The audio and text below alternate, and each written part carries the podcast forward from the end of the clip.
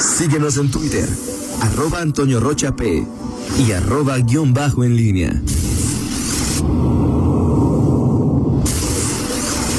La pólvora en línea. 7 de la mañana con 47 minutos. Eh, te saludo con gusto, mi estimado Miguel Ángel Zacarías Nicasio. Muy, muy buen día. ¿Qué tal, Toño? ¿Cómo estás? Buenos días. Buenos días al, al auditorio. ¿Cómo estás, mi estimada? Hola, amigo, buenos días. Rita Zamora. Eh, bueno, pues eh, ayer por la noche, Toño, ya los primeros días de, de hoy, eh, se da esta discusión ¿Ya acabó? en el Instituto Nacional de, de Elecciones. Ayer dormí y este, todavía estaban ahí en la discusión, eh, sobre todo los representantes de partidos políticos. Una discusión amplia en torno a los, los derechos y cómo se tendría que dar esta reelección. Hay varios.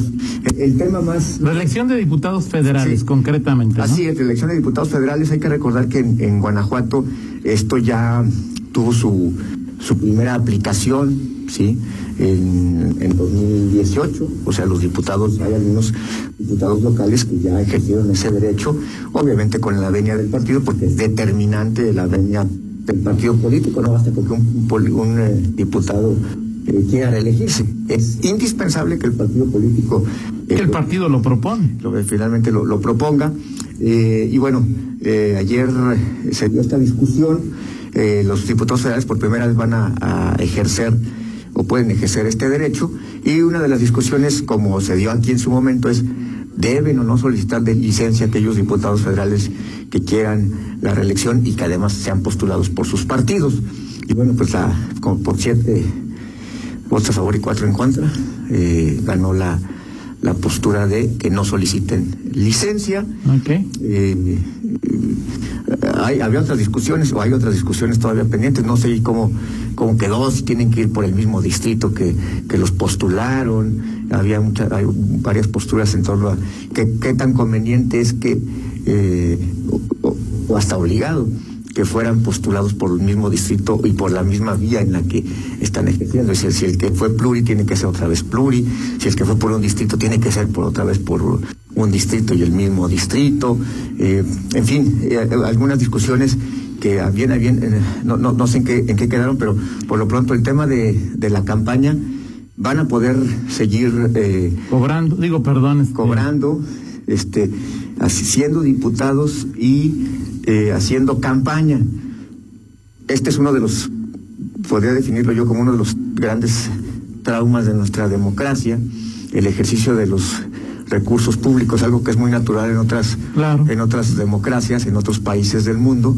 Eh, México ha sido muy cuestionado y, y, y al, y al final eh, más producto de la desconfianza, porque eh, lo que aquí pues, se puede, algunos pueden cuestionar en Guanajuato, otros lo pueden defender eh, en, en otras instancias, ¿no? Entonces, Claro. bueno, pues a- a- al final es, es un tema de eh, la desconfianza normal de que un gobierno, si está en campaña, cómo es posible que eh, pu- pueda estar en campaña y al mismo tiempo ejercer el poder con las ventajas que esto representa, ¿no? Entonces, eh, pues así está, no sé, ¿a ti qué te pasa? A mí en lo particular A mí yo siempre he dicho, Miguel, por mí son diputados, entrenle. Sí, claro, o sea, me parece que es eh, una regla esencial de la democracia, eh, que ejerzas y que asumas los riesgos, porque no solamente hay ventajas, sí puedes decir, oye, es una ventaja que el diputado federal vaya y este y, y, y haga campaña y siga disponiendo de sus recursos y de posicionamiento, es decir, pues que, que hable, que, o sea, tiene cierta ventaja en cuanto al, al activismo, al despliegue que él tiene de, de su posicionamiento. Pero también hay que recordar que el posicionamiento sirve para, o para bien o para mal. Claro. O sea, decir, tú- alguien, oye, está, está es- es- estable y hable y hable. Digo, eh, tenemos hoy un- el ejemplo eh, eh, eh, entre guardarse y estar permanentemente eh, en, en medios. El presidente tiene una mañanera, todos los días habla. Eso es una ventaja, sí, se defiende, se posiciona sobre todos los temas, pero también se desgasta. Claro. Y eso también aplica para los diputados eh, federales que en este caso, bueno, pues buscarán esa, Ahora- esa vía. Eh, por ejemplo, el PAN, aunque aquí tampoco es necesario que, que pidan licencia, Miguel, Sí. eh, si me corriges si falta, si es solamente el PAN o otros partidos, sí obliga a sus diputados y alcaldes a que pidan licencia. El PAN sí. Y O habría sea- que ver qué pasa, qué pasa en esta. En O sea, también, por ejemplo, los diputados, los 15, los PAN diputados federales hay en Guanajuato por el PAN. El PAN 15. Son, No, son- porque, A ver. pues Ariel, Sí, sí, pues, pero me refiero a, a- a- por- con todos los pluris, ¿no? a Contoy Pluris, O sea, son. Bueno, ahorita- Son, porque por ejemplo, 12. había tres, tres, bueno, Rodríguez, ¿no? Que Ajá. era MC. Luego uno que ganó del PRD y hoy es Morena. Sí, sí, este. Luego uno que ganó de no sé quién y hoy es verde. Ajá. Sea, sí le- Hay por lo menos 12, pero creo que eran entre ca- 14 o 15 del PAN. y luego. Pluris, pues está Fernando. eh, Fernando Eliar, Así ya no, es. nada más dos. Sí, porque Juan Carlos Romero sí es de mayoría. Sí, Juan Carlos es de mayoría. Así es. Así es. Eh, Y bueno, del PRI, pues está chico por la vía Pluri. el PRI, Toño, ese es morena. La misma gata, mi es decir, ahí no te- Fue cuando es el primor, Toño, el primor. de- No te gusta que diga Prian, pero sí te gusta que diga Pues el primor. PRIAN, o sea, pues sí, por Morena. Ok. O sea, es que del PRI no.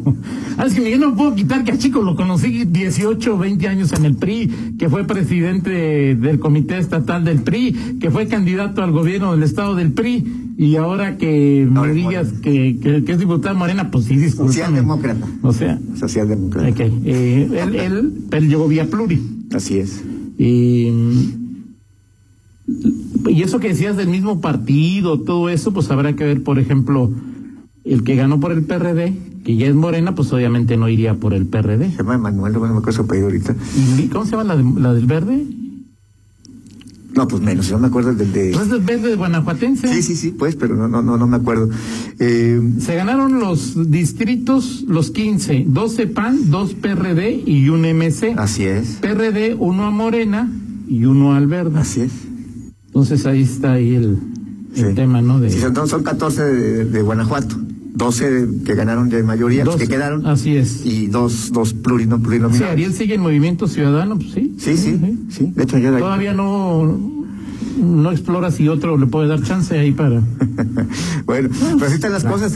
Hacia la chaqueta es la chaqueta, mi Sí, claro. donde hay que la que esté cargadita de lana. Sí, sin duda, Eh, en el caso, en León hay cuatro, dos mujeres, Pilar Ortega y nuestra diputada. Ángeles Ayala. Ángeles Ayala, que se me olvidó su nombre. Así Y es. hombres, Jorge Espadas y Héctor Jaime Ramírez Barba. Los Sí. dos pluris son hombres y son de León. El Castor, que no está ejerciendo ahorita, que tiene ahí a, a su suplente, Elier Cinta. Cinta. y Fernando Torres Graciano. Sí. ¿Sí? ¿Se van a poder reelegir o no se van a poder reelegir? ¿O qué? Digo, no, obviamente ya sí pueden, pero están en la lista del... No creo, ¿eh? Ninguno de los seis Ah, no, no, no, no, no, sí, de, los seis sí, pero me, pero que te referías a los. eh, digo, por ejemplo, al suplente del Castor.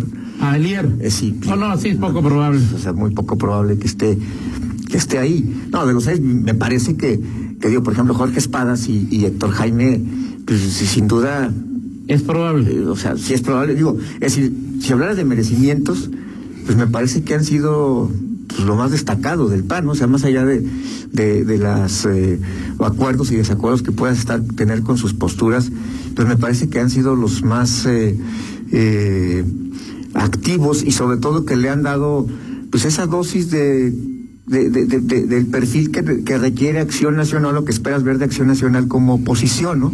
Ajá. Una oposición pues, que, que, que- reflexiona, que piensa, que propone y que, y que es un contrapeso este pues con un, un, eh, eh, grado de inteligencia ah, bastante aceptable, ¿no?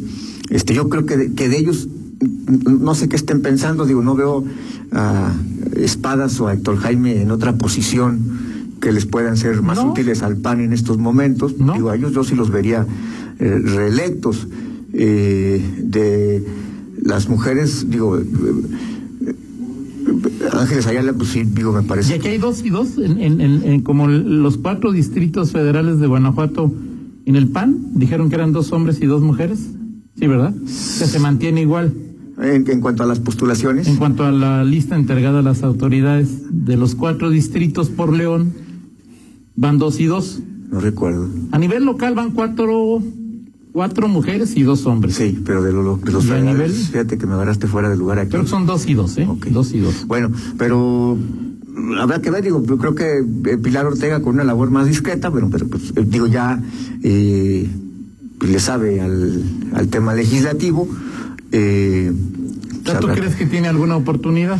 pues podría tener alguna oportunidad, digo, es otro estilo, es un estilo totalmente distinto, es decir, no ha sido tan eh, mediática, tan estridente como quizá ha sido Héctor Jaime, pero eh, creo que, creo, creo que, es decir, a Pilar se le conocen entre sus capacidades legislativas, Claro. más allá de, de bueno, también ahora en, en el PAN seguramente habrá quienes eh, en, en, en el mujeres pues que aspiren a ser diputadas federales, ¿no? Ajá. Aunque hoy esta posición de diputados, diputado federal para el PAN eh, pues no resulta muy atractivo, Claro. porque pues es ir ahí a, a hacer exactamente lo contrario a lo que es aquí. O sea, Así aquí es. es mayoría, aquí es eh, eh, Cerquita, el aplastar, el, el ser parte de la, del, del grupo gobernante y allá es este Pues este, a la- este, aguantar vara y este y aguantar los mayoriteos, ¿no? Claro. Vamos a ver, vamos a ver qué eh, eh, qué pasa con, con este asunto y bueno, pues ya en los próximos días ya también preguntaremos qué va a pasar. Pero por ejemplo, el caso de Fernando, o sea, estaba checando rápidamente, no, no decía, o sea, no, no decía, no vi ninguna nota de que tendría que también ser pluri. Creo que podría ir también, eh, si es que Sí. a través de. digo, esa parte no, no, ya no la registré, Porque, si- pero Fernando, yo lo veo complicado, ¿no? Sí, eh, eh, pues algo pasó con, eh, con Fernando Torres Graciano, que fue senador, que fue dirigente del PAN, que digo, eh, es más bien ese jugador que de pronto pues tiene características para lucir, para destacar, pero literalmente se replegó, enmudeció literalmente y, y no, no, no desplegó, no, no sé si eso al final tendrá alguna eh, consecuencia. No lo veo repitiendo como diputado federal, no sé si hay alguna otra posición en donde pueda ser útil. Él era hace tres años la cabeza, digámoslo así, de lo que podríamos denominar como el Bronx del PAN, Claro. que se oponía a la corriente que encabezaba el ahora gobernador Diego Sino Rodríguez Vallejo, y se diluyó, y tan se diluyó, digo, su grupo, pues es- eh, que es que ya están en, en otras, en otros menesteres, y a veces creo que hasta volando solos, no creo que ya ni siquiera como tal grupo, No, no, grupo ya no. O sea, en el PAN hoy se vive una, un fenómeno muy peculiar en donde los, las tribus y los grupos han sido literalmente erradicados. Así es. Este- Existen, ¿no? Pero. sí existen, pero, pero no, pero no, Pero no hacen ruido, sí, es ni hacen ruido, ni era como antes, ¿no? Que Pagan tributo, les dan ahí algún. Los nombran vir- virrey de San Miguel Allende, digo, perdón, así, algunos temas y Así es, asunto, ¿no? así es. Perfecto. Muy bien, Toño. Bueno, pues platicamos en, en 50 minutos. Allá hay, algunos otros eh, eh, temas. Ayer se dieron las famosas entrevistas de los eh, Ocho aspirantes. ocho aspirantes al a Procurador de Derechos Humanos. Ya tendrás por ahí la nota y platicamos de algunos eh, datos eh, relevantes que creo que pues, va- van, van configurando lo que se viene, a más tardar en dos semanas, en diez días, en diez días tendrá que estar electo De pasado mañana en ocho, Sí. el- la última. es el bueno, 17 de, 17 de diciembre, jueves 17 de diciembre es una ses- la sesión ordinaria. Así es. Se supone, se supone que esa sería la última. Ok. O sea, no hay límite, pero se supondría, o el plan de los diputados es que ahí termine todo y que ese día también eh, se elija al eh, nuevo o procurador. sea que el procurador. presupuesto y todo lo que haya que. Esa es la idea, vamos a ver. Podrían ser capaces de trabajar un día más. Podrían ser, podrían. Ok, podrían. perfecto. Muy bien, Miguel. Son las 8 de la mañana con un minuto. Platicamos en 50, y- en 50 minutos. Rita Zamora, antes de la pausa. Antes de la pausa, hay que recordar que la justicia administrativa evoluciona y a partir de enero del 2021 los ciudadanos podrán llevar sus demandas en contra de la autoridad mediante el nuevo juicio sumario. El juicio sumario representa una opción de acceso a la impartición de justicia administrativa con un proceso más abreviado y ágil en esta modalidad pero los plazos son más cortos que los contemplados para un juicio en lo general. ¿Quieres más información? Visítanos en www.tjagto.go.mx o búscanos también en redes sociales como arroba tja Guanajuato. 8 con 2, pausa, regresamos.